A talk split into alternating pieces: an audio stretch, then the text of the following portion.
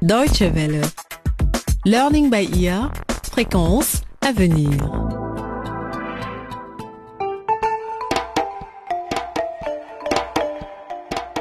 Chasseur de crime. Bonjour à toutes et à tous. Soyez les bienvenus dans Chasseurs de crime, notre rendez-vous dédié à la fiction policière. Nous en sommes au sixième épisode de notre feuilleton radiophonique Les médicaments de la mort. La dernière fois, les inspecteurs Kalumba et Salomé ont perdu leur collègue et ami Charlie durant une fusillade dans la pharmacie de Mariam. Après l'échange de tirs qui s'est soldé aussi par la mort des assaillants, Mariam s'est confiée aux policiers. Elle était la petite amie de Pierre Mocambo, le jeune homme de 25 ans dont le meurtre par empoisonnement au cyanure constitue le point de départ de cette affaire. Selon Mariam, Pierre était sur la trace d'un réseau de trafiquants de médicaments contrefaits. La pharmacienne, endeuillée par la mort de son fiancé, a suggéré aux enquêteurs d'orienter leurs investigations vers le ministère de la Santé de la République populaire du Kétagou. Voici donc ce sixième épisode intitulé Le dénouement est proche.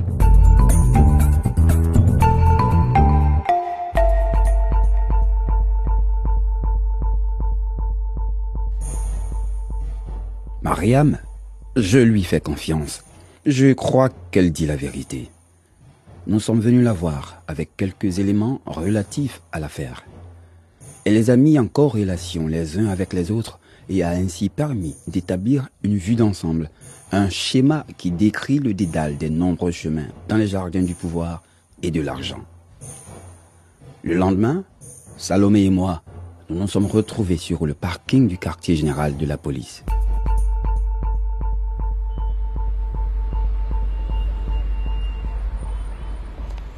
Hé, hey, Kalumba, tu tiens le choc?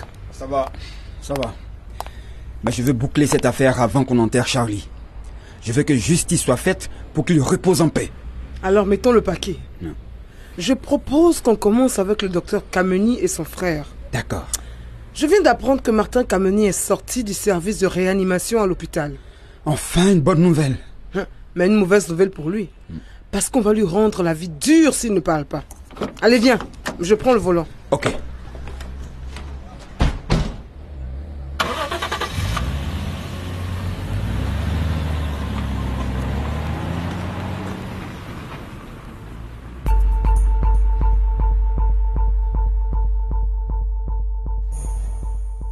J'ai toujours su que nous reviendrions sur les traces des frères Kamini. Trop de choses s'étaient passées dans leur environnement. Il était impossible qu'ils soient totalement innocents. La seule inconnue qui restait à résoudre, à mon avis, c'était de savoir dans quelle mesure l'un ou l'autre était impliqué. Des millions de francs kétagais étaient brassés par des gens sans scrupules qui profitaient de la maladie et du désespoir. Et nous commencions à perdre patience. Martin, évidemment, était sous surveillance et sous protection. Pas seulement en tant que suspect lié à un réseau de trafic de drogue et de médicaments contrefaits, un suspect que quelqu'un cherchait visiblement à éliminer, mais aussi parce qu'il était le frère de l'éminent docteur Kameni. Arrivé à l'hôpital, nous avons montré nos cartes de police et elle nous a laissé entrer dans sa chambre. Martin, il faut que vous parliez. Sinon nous arrêterons de vous protéger. Et dans ce cas-là, à votre avis, combien de temps vous allez rester en vie? Inspecteur, ça me revient maintenant. J'ai promis de tout vous raconter, n'est-ce pas? Hmm. Qu'est-ce qui se passe ici? Tu as de la visite. Ah, inspecteur Vous n'avez pas le droit d'être ici sans ma permission. Ce que vous faites, c'est du harcèlement. Mon frère est très malade. Non. Non, Jacques. Jacques, mon frère. S'il te plaît. Ah, Martin. C'est fini. Tu n'as plus besoin de me protéger maintenant. Si je suis vivant, c'est grâce à ces policiers. Il faut qu'on leur dise ce qu'ils veulent. Il est temps de dire la vérité, Jacques. Très bien. Écoutez, inspecteur. Si nous vous racontons tout ce que nous savons, qu'est-ce que nous aurons en retour? Donnez-nous d'abord des noms et nous verrons ensuite. Le ministre de la Santé. C'est la personne que vous cherchez. Bien.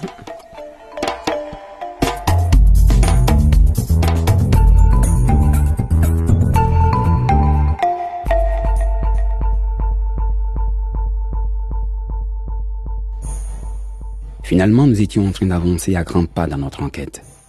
Manifestement, nous nous approchions des forces actives qui géraient dans l'ombre le trafic. Comment s'y prendre pour faire échec à un système si puissant qu'il a même pu embrigader un ministre du gouvernement qui se retrouve en plein dilemme entre le marteau et l'enclume Mais quand je pensais à Charlie,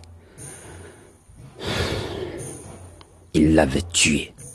Peut-être que Salomé et moi, nous n'étions pas en mesure de les arrêter, mais il fallait absolument qu'on essaie. Entrez, inspecteur. Merci. Ma secrétaire me dit que vous avez des informations urgentes à me communiquer. Effectivement, monsieur le ministre. Je vous en prie. Asseyez-vous. Alors, de quoi s'agit-il? Euh, voilà, monsieur le ministre, c'est simple. Il s'agit de contrefaçon de médicaments. Dites-nous tout tout de suite et nous pourrions faire en sorte que vous soyez cité à comparaître en tant que témoin de l'accusation. c'est ce qui peut vous arriver de mieux dans cette affaire.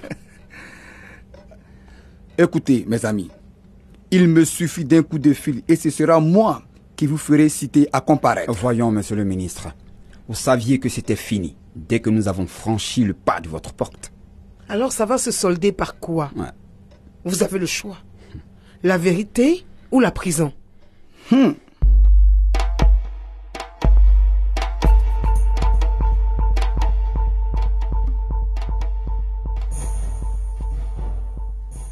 Il m'a suffi d'un regard pour comprendre que le ministre de la Santé allait passer à table.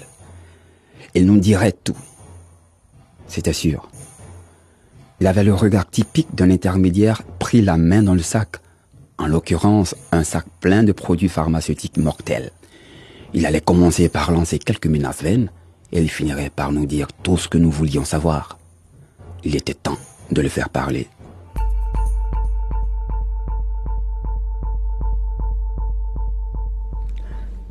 Monsieur, vous savez pourquoi nous sommes ici. Vous-même, vous avez une formation de médecin. Je suis certaine que vous ne supportez pas de voir des innocents mourir à cause de faux médicaments qui leur donnent de faux espoirs. Écoutez, inspecteur, en tant que ministre de la Santé, je sais le genre de choses qui se pratiquent dans la rue. Et vous savez comment ça va finir, n'est-ce pas? Vous l'avez déjà vu à maintes reprises, à chaque fois qu'il y a un scandale. Remaniement ministériel, puis un des ministres écarté disparaît. Et un an ou deux plus tard, on ne sait toujours pas où il est. Vous savez comme moi ce qui se passe dans ce cas-là. On l'a aidé à disparaître sans qu'il n'ait rien demandé. D'accord, je vais vous le dire. Mais pour une seule raison. Si vous ne réussissez pas à les arrêter, alors vous et moi, nous serons morts dans les 24 heures. C'est pourquoi je préfère vous aider. Et il faut que vous soyez conscient d'une chose. Vous vous attaquez à l'essence du pouvoir. Qui que ce soit, cessez de vous cacher derrière eux. Dites-nous qui c'est maintenant. Monsieur Mokambo, Hein? Il a tué son fils, Pierre, Quoi? Mais comment vous le savez? Parce que je suis le ministre de la Santé et Mokambo est mon contact. Nous, nous opérons comme une cellule terroriste. Il me disait quand je devais commander des médicaments contrefaits pour les hôpitaux. D'abord, il m'a dit qu'il s'agissait de produits génériques meilleurs marché que les originaux. Il a assuré avoir fait une bonne affaire et m'a promis que nous ferions fortune sans nous fatiguer. Je voulais tellement avoir des médicaments moins chers pour les malades. Au bout d'un certain temps, j'ai découvert qu'ils étaient faux, qu'il s'agissait de contrefaçons à grande échelle. Mais c'était trop tard. J'avais déjà gagné suffisamment d'argent pour atterrir en prison. Alors vous avez encore une conscience. Je suis médecin. Les gens qui sont sous ma responsabilité sont supposés guéris, pas mourir. Regardez, j'ai tenu un carnet de route au cas où. une sorte de sécurité. Il y a ici tout ce dont vous avez besoin concernant M. Mokambo. Tenez, prenez-le. Pour le bien de tous, j'espère que vous allez découvrir la vérité assez tôt. Parce que sinon, nous sommes tous morts. Vous l'avez déjà dit. Apparemment, ça vous fait peur. Écoutez, quand ils viennent pour s'occuper de vous, il n'y a pas de seconde chance. Vous savez pourquoi ce sont les riches qui sont les riches et les puissants qui sont les puissants? Dites-le nous. Quand je serai président, mes amis, je vous le dirai. Je ne crois pas que vous faites ça pour vous soulager la conscience. Ouais. Vous pensez qu'on peut vous aider à faire tomber quelqu'un d'autre et que vous resterez seul debout. Vous savez, inspecteur, je suis un homme politique après tout. Mais quand vous aurez bouclé cette affaire, je vous garantis que vous aurez des postes de rêve. Plus de dangers, de bonnes perspectives d'être promu régulièrement. Au contraire de vous, monsieur le ministre, nous ne sommes pas des politiciens. Nous avons prêté serment et nous avons l'intention de l'honorer. C'est tout. Et monsieur le ministre, n'oubliez pas que nous avons des charges contre vous.